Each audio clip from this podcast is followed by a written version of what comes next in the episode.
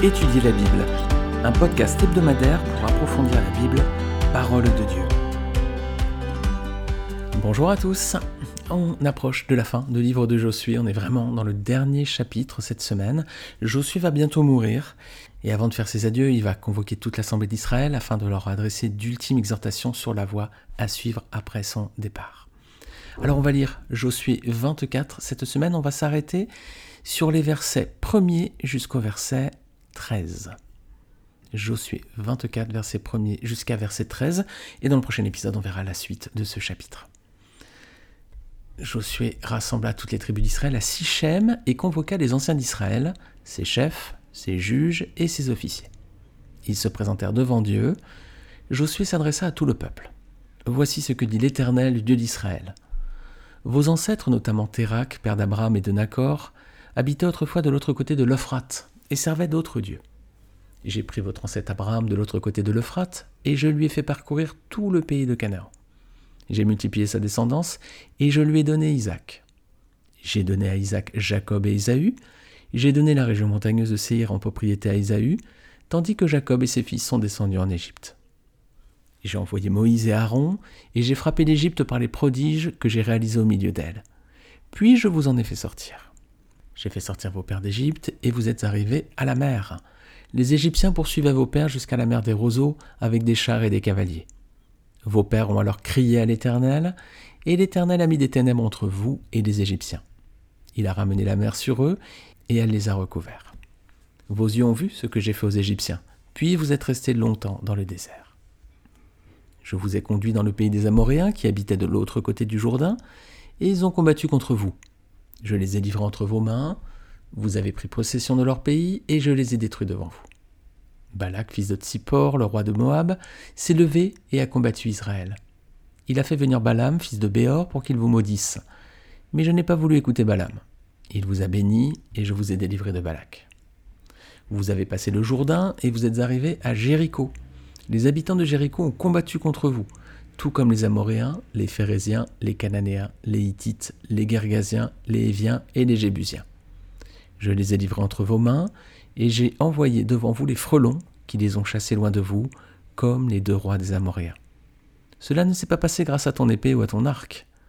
Je vous ai donné un pays que vous n'aviez pas cultivé, des villes que vous n'aviez pas construites et que vous habitez, des vignes et des oliviers que vous n'aviez pas plantés et qui vous servent de nourriture. Alors, on va s'arrêter là pour ce passage. On va déjà décrire toute cette partie du texte. Hein. Vous avez vu que c'est quand même déjà assez dense. Il y a quand même beaucoup d'informations. C'est ce qu'on va regarder à présent. Alors, tout d'abord, on va reprendre à partir du verset premier. Il y a déjà beaucoup d'informations intéressantes dans ce verset. Je vais le relire. Donc, Josué 24, verset 1. Josué rassembla toutes les tribus d'Israël à Sichem et convoqua les anciens d'Israël, ses chefs, ses juges et ses officiers. Ils se présentèrent devant Dieu. Alors qu'est-ce qu'on peut dire déjà? Qui est convoqué ici? Est-ce que c'est une partie du peuple? Non, hein, c'est toute l'assemblée. Donc il y a toutes les tribus d'Israël, il y a les anciens, les chefs, les juges et les officiers. Alors il y a certains commentateurs qui ont dit que Josué n'avait convoqué que les responsables du peuple au chapitre précédent, chapitre 23, c'est ce qu'on avait vu la dernière fois. Et cette fois-ci, bah, c'est donc toute l'assemblée, tout le peuple hein, qui est convoqué. Alors, euh, il ne se présente pas seulement devant Josué, hein, regardez bien dans le verset, il se présente devant Dieu. Hein. Donc c'est une rencontre très très solennelle. Et où a lieu cette rencontre? À Sichem. Alors Sichem, ça se trouve dans la région montagneuse du territoire d'Éphraïm. C'est entre une ville qui est située entre le mont Ebal au nord et le mont Garizim au sud. Est-ce que vous vous rappelez les amis d'épisodes marquants qui ont eu lieu à cet endroit? On les avait vus dans les précédentes études. Si vous êtes un fidèle du podcast Étudier la Bible, ça va peut-être vous rappeler certains, certains souvenirs.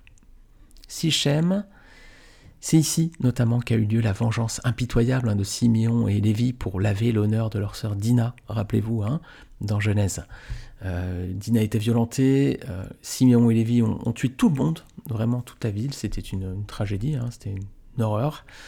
Donc c'était à Sichem que ça s'est passé.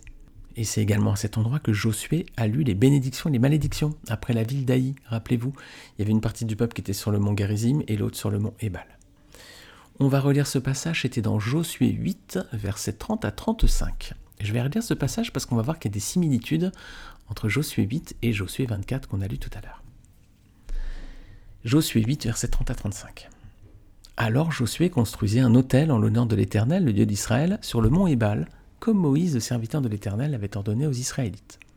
Il le construisit en respectant ce qui est écrit dans le livre de la loi de Moïse. C'était un autel en pierre brute qu'on ne travailla pas avec le fer. Ils y offrirent des holocaustes à l'Éternel et ils présentèrent des sacrifices de communion. Là, Josué écrivit sur les pierres une copie de la loi que Moïse avait écrite devant les Israélites. Tout Israël, avec ses anciens, ses officiers et ses juges, se tenait des deux côtés de l'arche, devant les prêtres, les Lévites, qui portaient l'arche de l'alliance de l'Éternel. Les étrangers comme les Israélites de naissance étaient là, une moitié du côté du mont Garizim, l'autre moitié du côté du mont Ébal, conformément à l'ordre qu'avait précédemment donné Moïse, le serviteur de l'Éternel, pour bénir le peuple d'Israël. Josué lut ensuite toutes les paroles de la loi, les bénédictions et les malédictions, suivant ce qui est écrit dans le livre de la loi.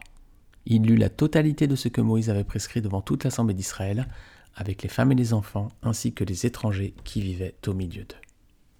Alors j'avais donc soulevé qu'on pouvait voir plusieurs similitudes entre cet épisode, Josué 8, et celui de Josué 24. Est-ce que vous voyez quelques similitudes? Tout d'abord, qui est convoqué?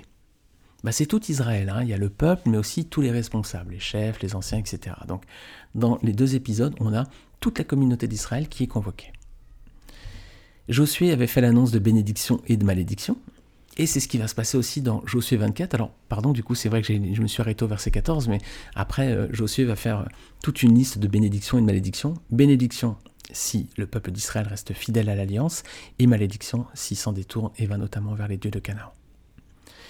Et à chaque fois aussi, il y a des pierres qui sont utilisées. Alors avec une fonction précise, dans Josué 8, verset 30 à 31, c'est pour faire un autel en l'honneur de l'Éternel alors que Josué 24, versets 26 et 27, ce sera pour servir de témoin qu'il y aura une pierre. Alors ça, on verra dans le prochain épisode. Alors dans les deux cas aussi, Josué écrit quelque chose. Hein, euh, dans Josué 8, verset 32, c'est une copie de la loi sur les pierres de l'autel. Et Josué 24, versets 25 à 26, c'est Josué va écrire les termes de l'alliance faite avec le peuple, ainsi que la prescription et la règle qu'il vient de leur donner. On verra ça dans le prochain épisode. Alors un petit détail qu'on peut voir dans Josué 8, versets 30 à 31, ça concerne justement ces pierres. Et dans cet épisode, ces pierres, donc elles étaient brutes et non travaillées. Comme cela était indiqué dans la loi, nous dit le texte.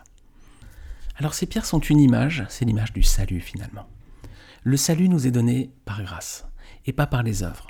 C'est pas parce qu'on fait de plein de belles choses dans notre vie, qu'on a des engagements dans des associations ou qu'on donne plein d'argent à l'église qu'on hérite le ciel. Non, c'est une grâce de Dieu. Et comme sur les pierres euh, citées pour cet hôtel, l'homme n'a aucune part. Aucune part. Il ne doit faire aucune action. Si l'homme avait euh, travaillé les pierres, elles auraient été certainement très belles, mais euh, du coup l'hôtel était le fruit du travail de l'homme, de la main, de son ouvrage. Alors que là, non, le Seigneur demande des pierres brutes, pas travaillées par la main de l'homme, parce que le salut ne s'acquiert pas à travers nos œuvres, nos mains, mais c'est une grâce de Dieu. L'homme n'a aucune part au, salut, hein, à part celle d'accepter et de le recevoir, ce salut. Regardez ce que dit Éphésiens chapitre 2 versets 8 à 9. En effet, c'est par la grâce que vous êtes sauvés, par le moyen de la foi. Et cela ne vient pas de vous, c'est le don de Dieu. Ce n'est pas par les œuvres, afin que personne ne puisse se vanter. Voilà, donc ces pierres sont l'image du salut, ce sont des pierres non taillées et brutes, la main de l'homme n'est pas intervenue sur elles, c'est l'image du salut, c'est Dieu qui donne par pure grâce, on n'obtient pas le salut par nos œuvres, aussi belles puissent-elles être à nos yeux. Alors on va poursuivre dans le texte. Le, moment, vous l'avez vu, est particulièrement solennel. Hein. C'est la dernière fois que Josué, le conducteur d'Israël, celui qui a mené toute la conquête de Canaan, c'est la dernière fois qu'il va parler à présent à tout le peuple. Alors on va regarder son discours. On va voir sept parties, sept étapes finalement, qui sont les sept étapes de la relation de Dieu avec son peuple Israël. Alors, regardons donc, c'est toute la partie du chapitre 24, des versets 1 à 13. Hein. C'est cette première partie du texte, c'est là que il va y avoir un rappel historique depuis l'appel d'Abraham jusqu'à l'installation d'Israël en Canaan. Alors ce qu'on voit, hein, malgré tout, verset 2, c'est, pas Josué qui parle à proprement dit, hein, c'est bien l'Éternel qui parle à travers lui. Regardez verset 2. Voici ce que dit l'Éternel, le Dieu d'Israël. L'Éternel se sert de, Josué pour parler à tout ce peuple. Hein. Donc c'est un discours qu'on va découper en sept parties, qui, remémore les sept étapes de la relation que Dieu rappelle, celle qu'il a eue avec son peuple d'Israël. Tout d'abord, ça commence avec les patriarches. Regardez versets 2 et 3, la première, partie, c'est les patriarches. Ça commence avec l'appel d'Abraham. Dieu rappelle déjà que les descendants d'Israël étaient idolâtres, mais il a choisi un homme, Abraham, et il l'a appelé à le suivre. Alors cet homme vivait dans un pays étranger et Dieu l'a conduit jusqu'en Canaan. Alors c'est un parallèle finalement avec, Israël. Hein. Autrefois, Israël vivait dans un pays où régnait l'idolâtrie, c'était l'Égypte. Puis Dieu l'a appelé à sortir de ce pays pour se rendre où ça? Eh bien, en Canaan également. On a un parallèle ici entre le premier patriarche, donc Abraham, et sa descendance, Israël. Première partie, donc, l'appel d'Abraham. Deuxième partie, versets 3 et 4, c'est la naissance d'Isaac. Le fils de la promesse, hein, Isaac. Hein. c'est lui dont le sacrifice sur la montagne de Morija va préfigurer le sacrifice de Jésus-Christ sur la croix à Golgotha. Vous pouvez relire Genèse 22. Alors notez bien ici que seul Isaac est mentionné, hein. Ismaël n'est pas mentionné, le fils que donc euh, Abraham avait eu avec Agar. Pourquoi? Bah, Tout simplement parce que cet enfant était le fruit de l'intervention de, Sarah, et c'est pas un enfant euh, voilà, qui était dans le, dans le plan de Dieu, c'est l'enfant avec la servante.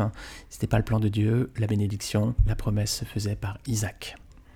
Donc Abraham, son fils Isaac, fils de la promesse, et ensuite verset 4, le troisième patriarche, donc là c'est eh ben, les fils d'Isaac, hein, il y a Jacob et Ésaü. Alors Ésaü est évoqué, son héritage aussi, hein, Dieu rappelle qu'il a donné à, son, à sa descendance la montagne de Séhir en possession, mais Ésaü disparaît ensuite de la lignée divine, hein. il, a, refoulé son droit d'aînesse, rappelez-vous, pour un plat de lentilles. Donc c'est Jacob qui va hériter des promesses de Dieu. Même si Jacob et sa descendance, bah, finalement, ils vont pas avoir un territoire tout de suite, ils vont devoir se rendre en Égypte, hein, où, il y aura ensuite quatre siècles d'esclavage. Alors, les amis, on ne comprend pas toujours le plan de Dieu. Hein. Seigneur nous demande parfois de suivre des chemins qu'on aimerait éviter. Euh, Ésaü, il a eu son territoire tout de suite, il s'est reposé. Jacob, euh, ben non, sa descendance a dû partir en Égypte pour être esclave pendant quatre siècles. On ne comprend pas toujours le plan de Dieu dans nos vies, les amis. Parfois, le Seigneur nous fait suivre un chemin, on ne sait pas pourquoi, mais Dieu est souverain et surtout, il sait toutes choses à l'avance. On doit juste lui faire confiance. C'est bien ce qui s'est passé avec Jacob et Israël. Hein. Le voyage en Égypte allait permettre à la fois à Dieu de se glorifier et de bénir son peuple. Alors les amis, quelles que soient les épreuves qu'on peut vivre parfois, quels que soient les, chemins hein, qu'on n'aimerait pas emprunter, que Dieu nous demande de, de, suivre, on doit juste lui faire confiance. Regardez avec moi un verset dans Romains 8, 28. Du reste, nous savons que tout contribue au bien de ceux qui aiment Dieu, de ceux qui sont appelés conformément à son plan. Voilà, ayons confiance en la bonté de Dieu. Alors ça c'était la première partie du, discours, donc les patriarches tout d'abord, hein, jusqu'au verset 4. Et puis ensuite on arrive au verset 5 à 7, donc là on a euh, voilà, Dieu qui va rappeler la protection et les bénédictions qu'il a accordées à Israël durant tout son, son périple. Alors tout d'abord verset 5 à 7, on voit la sortie d'Égypte à travers le miracle de la mer Rouge. Voilà, Dieu rappelle aussi qu'il a pris deux hommes, Moïse et Aaron, qui les a choisis pour conduire le peuple. Et puis ensuite, le Seigneur leur remémore comment sa, sa puissance s'est manifestée lors de la fuite au désert et comment il a agi ensuite avec fidélité envers son peuple. Alors tout ça, ça montre à Israël qu'il a un Dieu puissant qui prend soin de lui. Et ça nous fait réfléchir, est-ce qu'on n'a pas aussi, nous, la fâcheuse habitude d'oublier parfois, nous aussi, que Dieu nous aime et qu'il prend bien soin de nous? Est-ce qu'on n'oublie pas parfois qu'on a un Dieu puissant qui nous assure sa protection et sa bonté? Ah, Peut-être que dans les, quand on emprunte ces chemins hein, que j'ai cités précédemment, qu'on n'aimerait pas emprunter, peut-être qu'on a parfois tendance à oublier la bonté de Dieu, peut-être les amis. Alors versets 7 à 10, après la sortie d'Égypte et le miracle de la mer Rouge, bah, c'est le séjour au désert. Hein. Israël a dû affronter l'opposition durant sa traversée du désert. Dieu lui a donné la victoire, toujours sur ses ennemis. Hein. D'abord Dieu leur rappelle que c'était devant les rois des Amoréens, nombre 21. Puis en changeant la malédiction de Balaam en bénédiction, c'était nombre 22 à 24. Alors sorti d'Égypte, séjour au désert, le Seigneur est toujours fidèle, le Seigneur est bon, il prend soin de son peuple. Et il va continuer, versets 11 à 12. Maintenant, le Seigneur appelle le passage du Jourdain et les victoires prodigieuses sur leurs ennemis, ça continue. Hein. Il rappelle ici comment il a donné la victoire à Israël, c'est pas le peuple qui les a acquises avec son épée et son arc, c'est ce que nous dit le texte. Et nous aussi, on a peut-être là encore, les amis, hélas, peut-être trop tendance à considérer que parfois certaines victoires, on les obtient par notre épée et notre arc, hein, qui serait peut-être notre sagesse, notre force, notre qualité, voilà, notre intelligence. N'oublions pas, les amis, de reconnaître toujours l'action de Dieu dans nos vies, hein, que tout ce qu'on a, même si parfois c'est vrai que c'est parce qu'on on a travaillé pour ça, mais c'est bien que l'Éternel nous a donné ce travail, parfois la force, la sagesse ou l'intelligence pour faire euh, ce que nous avons accompli. Donc n'oublions pas de reconnaître l'action de Dieu dans notre vie à chaque fois. Alors après euh, la partie des patriarches avec l'appel d'Abraham, la naissance d'Isaac et puis euh, Jacob et Ésaü, on a eu ensuite la sortie d'Égypte, quatrièmement, cinquièmement le séjour au désert, sixièmement le passage du Jourdain et les victoires prodigieuses en Canaan. Et la dernière étape, l'ultime étape, bah, c'est le don du pays promis, voilà, de Canaan. Cette terre bénie, cette terre abondante, il y a des figuiers, il y a des oliviers qui sont mentionnés ici. C'est vraiment un pays de repos et de paix, celui que le Seigneur avait promis à Israël. Voilà, après les épreuves, la traversée du désert, la conquête du pays qui était laborieuse, voilà, ça restait des combats, hein, malgré que le Seigneur était là, mais il fallait quand même combattre. Ben voilà, le Seigneur est bon, les amis. Il leur donne à présent un pays qu'ils n'ont pas cultivé, des villes qu'ils n'ont pas construites et qu'ils habitent, et des vignes et des oliviers qu'ils n'ont pas plantés. Alors qu'est-ce que ça nous montre ici? Ben Que Dieu aime bénir son peuple généreusement. Est-ce qu'Israël méritait quelque chose? Est-ce qu'il méritait tout ça? Non. Il s'est montré rebelle, idolâtre à de nombreuses reprises. Le don de Dieu, les amis, la bonté de Dieu est une grâce, c'est pas le résultat de nos œuvres, on ne mérite rien, nous non plus. Ce don de Canaan, c'est comme le salut, les amis. On n'a rien fait pour ça, on ne méritait pas. Euh, qui peut dire que parce qu'il était suffisamment bon, le Seigneur a décidé de le sauver parce qu'il était un être remarquable? Non, pas du tout, on est tous des pécheurs, on ne mérite rien. Le Seigneur nous donne avec bonté générosité ce que nous ne méritons pas.